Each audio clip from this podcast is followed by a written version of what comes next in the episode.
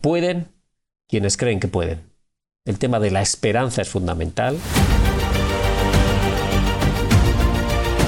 Parece ser más una tarea de dioses, de Superman, eh, Wonder Woman, en fin, ¿no? ¿no? De, de, los, de los héroes de Marvel. Pero tenemos que hacer gente como tú, como yo, gente normal. La calle estaría limpia si cada cual barrera su trozo de acera. Todo el mundo tiene una cuota aparte de responsabilidad, pero esa cuota aparte no es idéntica. Hay gente que tiene una acera enorme y hay gente que tiene un trozo de acera pequeñito. Todo el mundo tiene que barrer su trozo de acera todo el mundo tiene que poner lo mejor de sí y dar lo mejor de nosotros. Si todos lo hacemos, si todo el mundo se pone a esa disposición con urgencia, lo podremos lograr.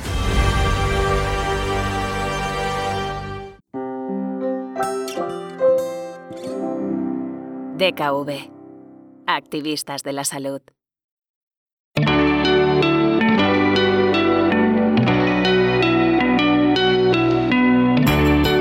Voces activistas historias para inspirar y emocionar. Bienvenidos a un nuevo programa de Voces Activistas, el podcast de DKV en el que conversamos con personas cuyo ejemplo queremos que sirva de inspiración para el cambio. Un cambio que en el caso de la emergencia climática es urgente y es necesario. Desde la instalación de las primeras fábricas allá por la revolución industrial, ha habido voces que han dado la alerta sobre el impacto de los vertidos y de las emisiones en la salud de las personas y en la salud del planeta. El activismo ambiental ha ido aumentando durante las últimas décadas y hoy se hace más necesario que nunca levantar esta voz. Pero ¿cuánto tiempo nos queda realmente? ¿Estamos cambiando suficientemente rápido? ¿Qué tipo de activismo ambiental necesitamos para transformar lo que se resiste a cambiar? Soy Marta Paisa, soy ambientóloga y soy responsable de transformación ambiental en DKV.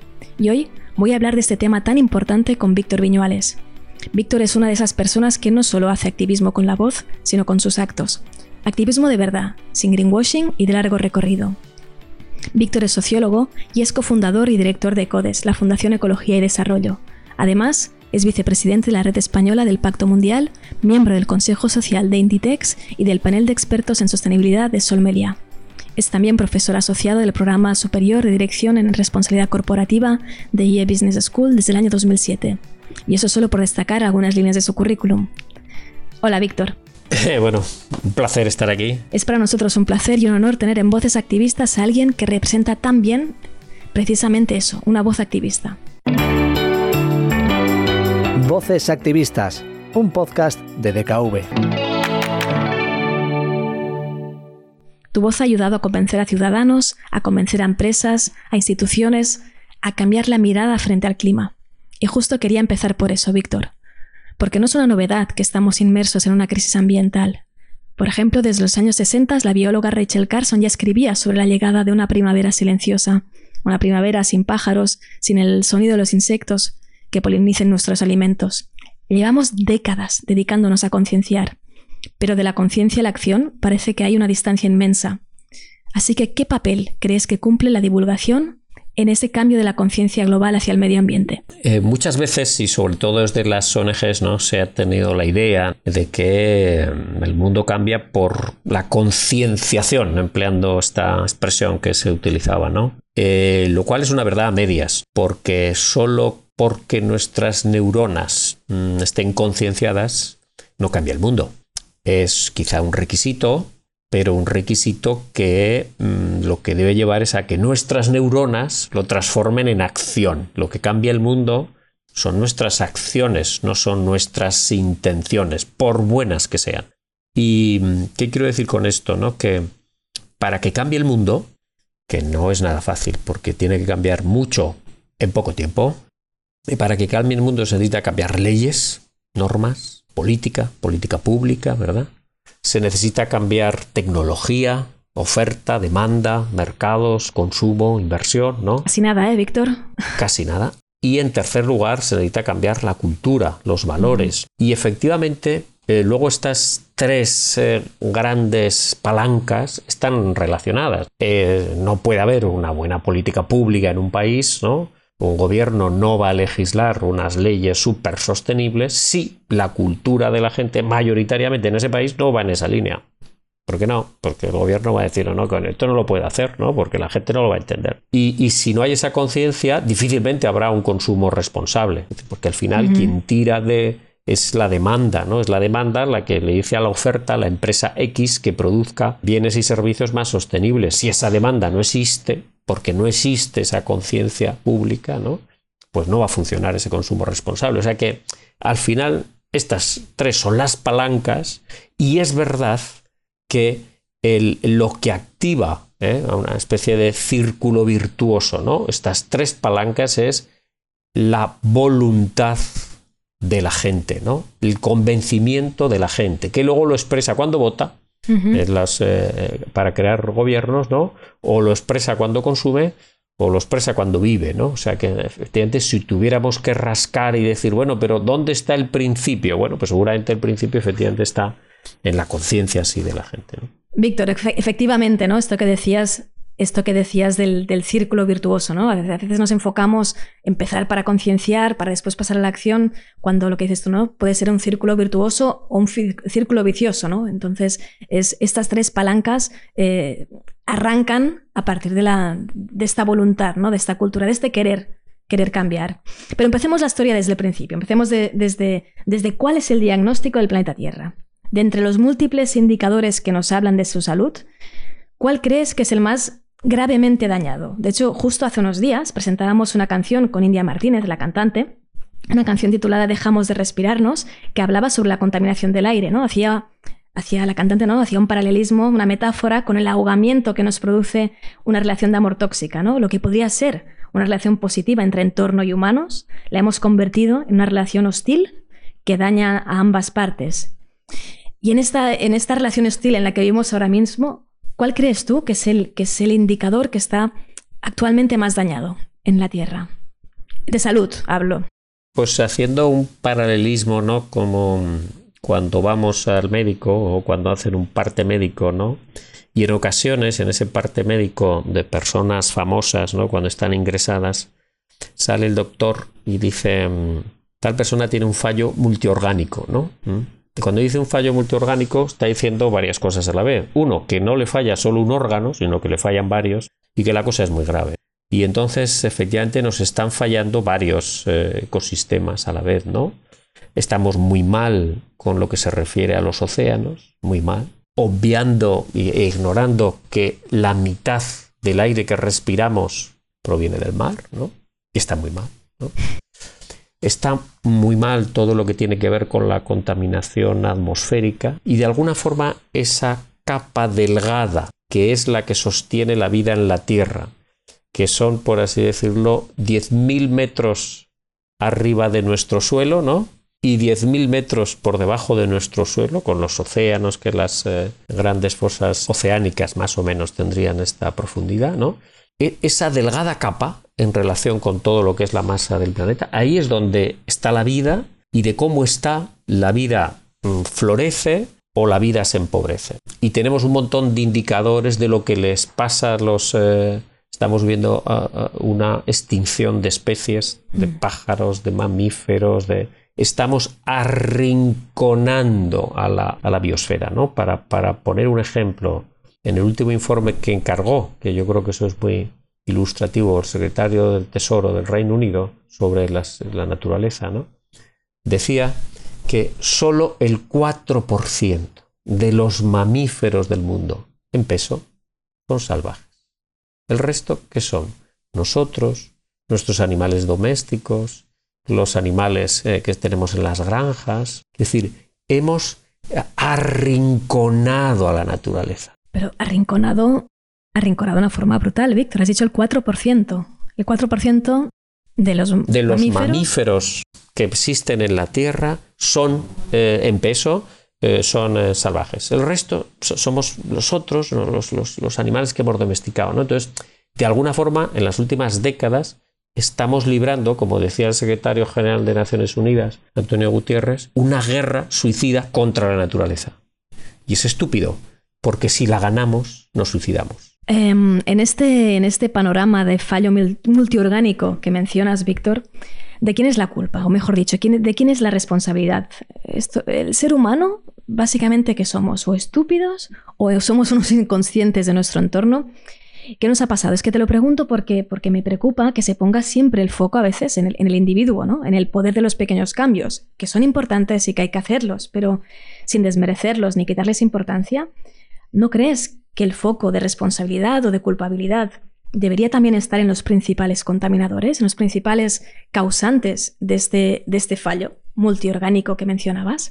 Eh, muchas veces cuando los eh, problemas son complejos y enormes, ¿no? pues eh, no hay un solo responsable, ¿no? hay muchos durante mucho tiempo.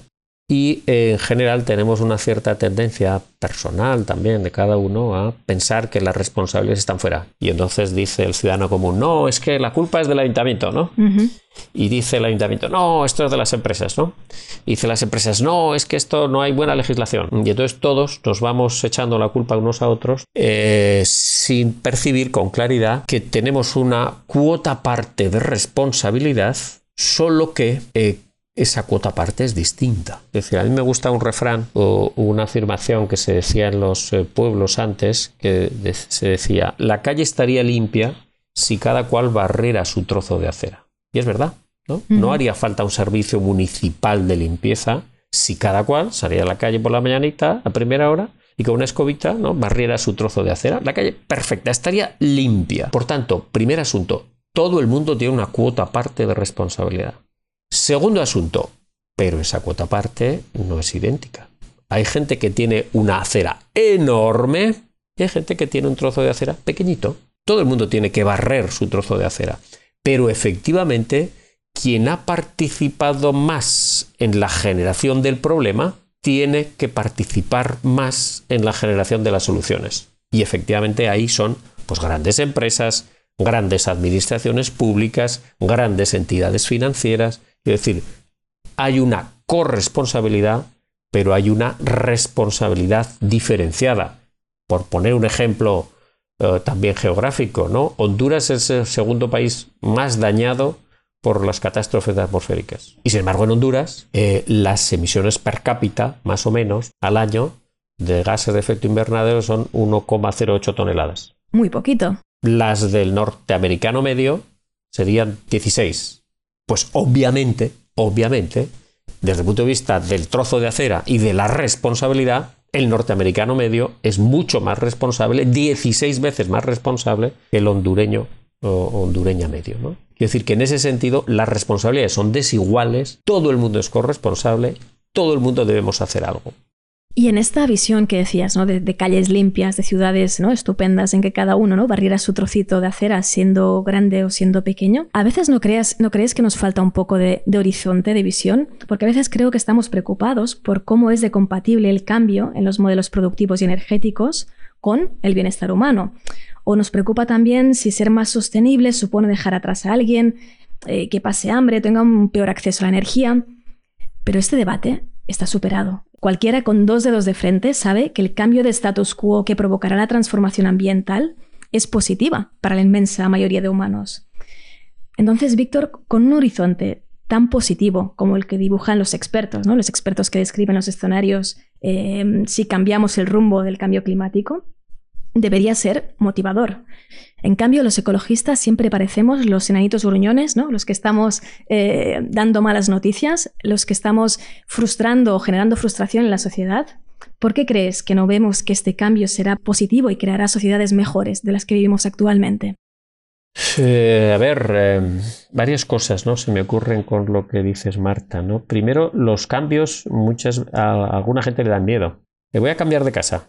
Qué miedo, ¿no? ¿Dónde estará? ¿no? Voy a cambiar de ciudad, voy a cambiar de trabajo, ¿no? Quiero decir, los cambios producen miedo. Y el miedo es un compañero útil, pero según y cómo, según dónde.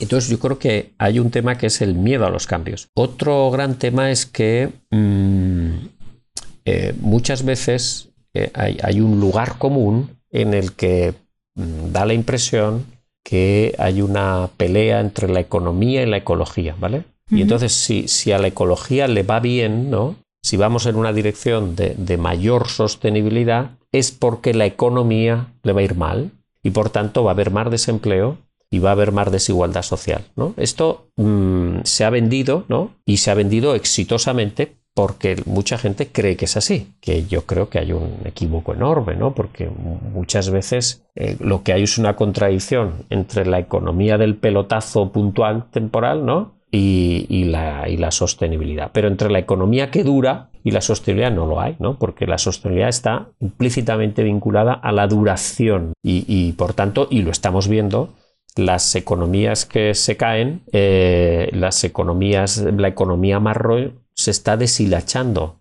y es la economía verde la que tiene un futuro, ¿no?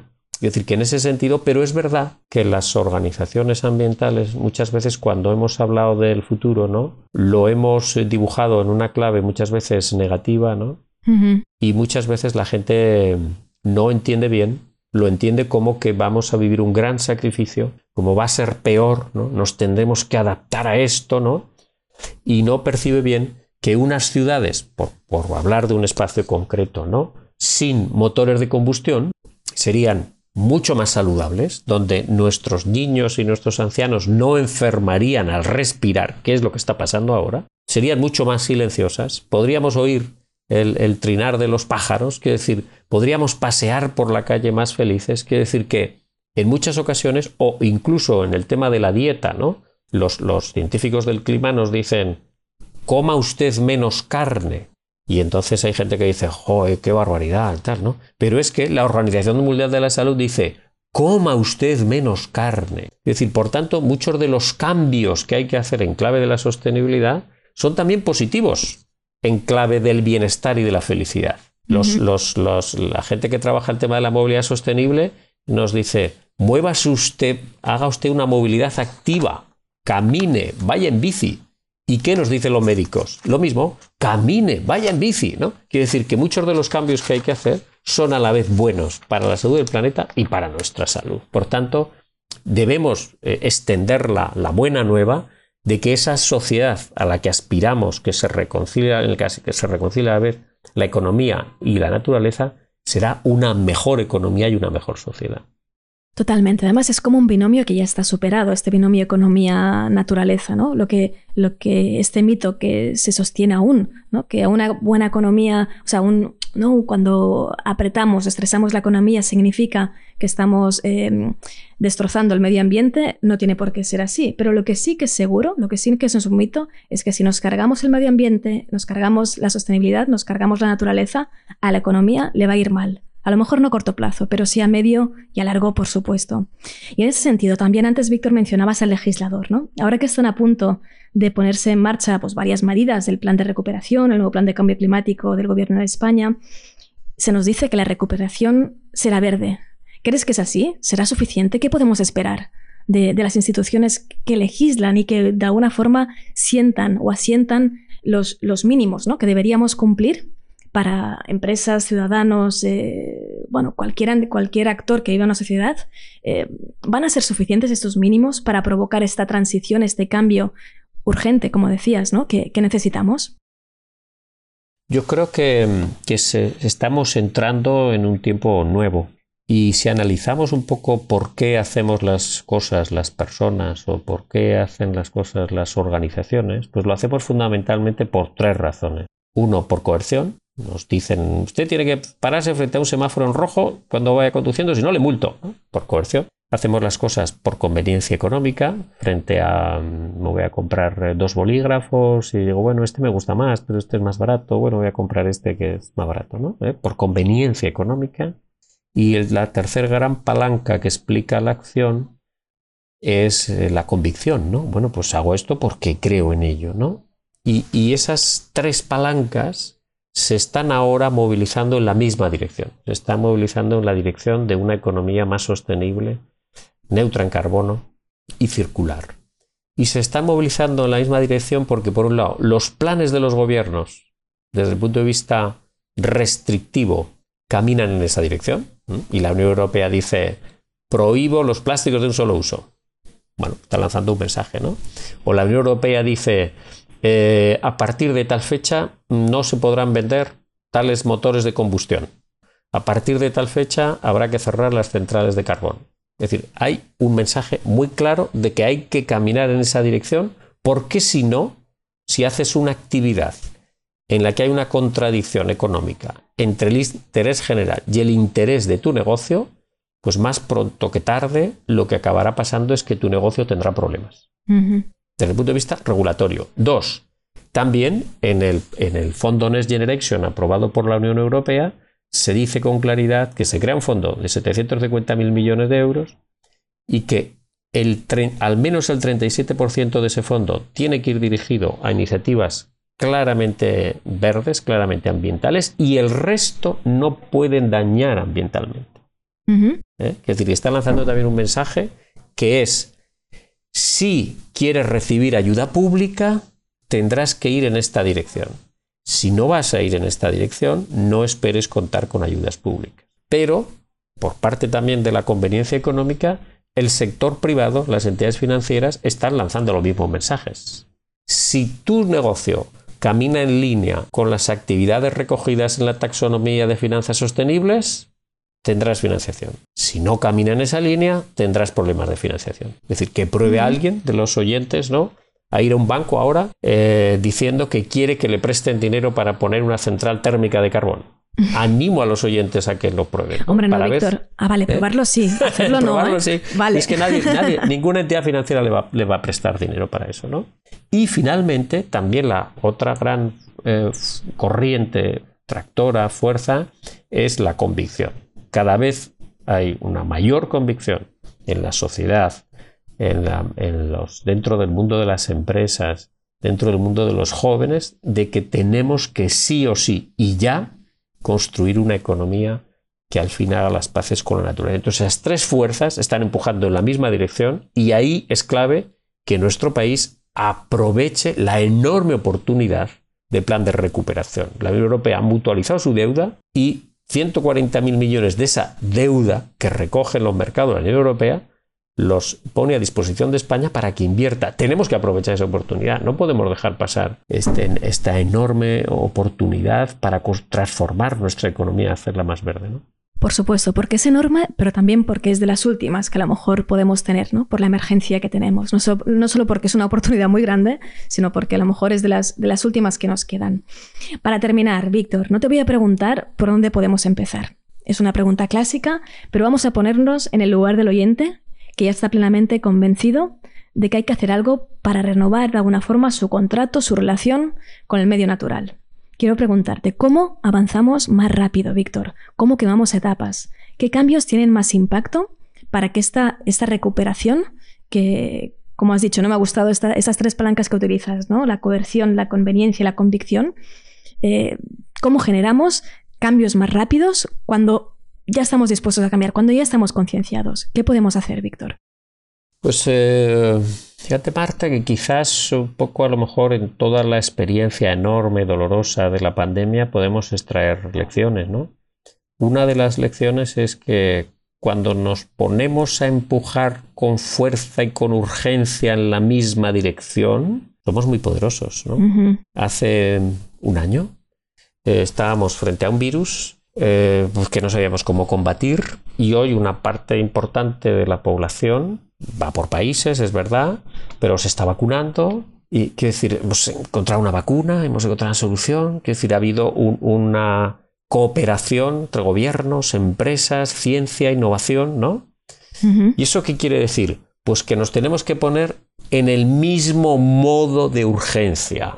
Nos tenemos que poner en el mismo modo de urgencia y hacer cada cual lo que pueda. En su momento, en la Segunda Guerra Mundial, Eisenhower lanzaba un llamamiento y dice, hagan lo que puedan, quienes puedan, allá donde estén. Es decir, ese es el modo en el que nos tenemos que poner. Y si todos nos ponemos en ese modo, si se ponen en ese modo las empresas, las administraciones públicas, los ayuntamientos, las escuelas, las parroquias, los bares, los restaurantes, cada persona, esto tiene solución. Pero lo que no tiene solución es que si hay mucho gorrón. Si hay gente que dice, a mí que me lo resuelvan. No, así no vamos a ir a ningún lado todo el mundo tiene que poner lo mejor de sí para afrontar este desafío, que es un desafío enorme, enorme, porque significa que donde hemos deshecho el clima, tenemos que rehacerlo. En realidad, esto así dicho, parece ser más una tarea de dioses, de Superman, eh, Wonder Woman, en fin, ¿no? ¿no? De, los, de los héroes de Marvel, ¿no? Heroínas de Marvel, ¿no? Pero tenemos que hacer gente, Marta, como tú, como yo, gente normal, ¿no? Eh, y, nos tenemos que sobreponer a, nuestras propias miserias humanas y dar lo mejor de nosotros. Si todos lo hacemos, si todo el mundo se pone a esa disposición con urgencia, lo podremos lograr. ¿no? ¿Eh? Ahí mm, eh, acabo con una frase que decía Virgilio, un escritor romano hace más de dos mil años, que decía, pueden quienes creen que pueden. El tema de la esperanza es fundamental y tenemos que ponernos en clave de eh, esperanza porque la esperanza está totalmente conectada con la voluntad y necesitamos mucha voluntad de cambio para resolver la encrucijada civilizatoria en la que estamos. El horizonte que se nos plantea es tan positivo y tan interesante que ponerse manos a la obra, como pedías tú, em, debería ser algo retador y nos debería movilizar en positivo, ¿no? O sea, nos debería apetecer, porque es que lo estamos, en el fondo creo que lo estamos, lo estamos deseando. Víctor, Muchas gracias, creo que has dado muy buenos apuntes sobre nuestro papel en toda esta crisis. Espero también que nuestros oyentes hayan tomado buena nota, ya que es muy importante, ¿no? Lo que decíamos, que entendamos que poner algo de nuestra parte va más allá de, no sé, de reciclar o de mm, usar alguna cosita sin plástico. El horizonte verde que se, nos, que se nos vislumbra, el horizonte verde que tenemos delante, requiere no solo poner algo de nuestra parte, sino ponernos enteros. Gracias, Víctor. Ha sido un placer, amigos y amigas.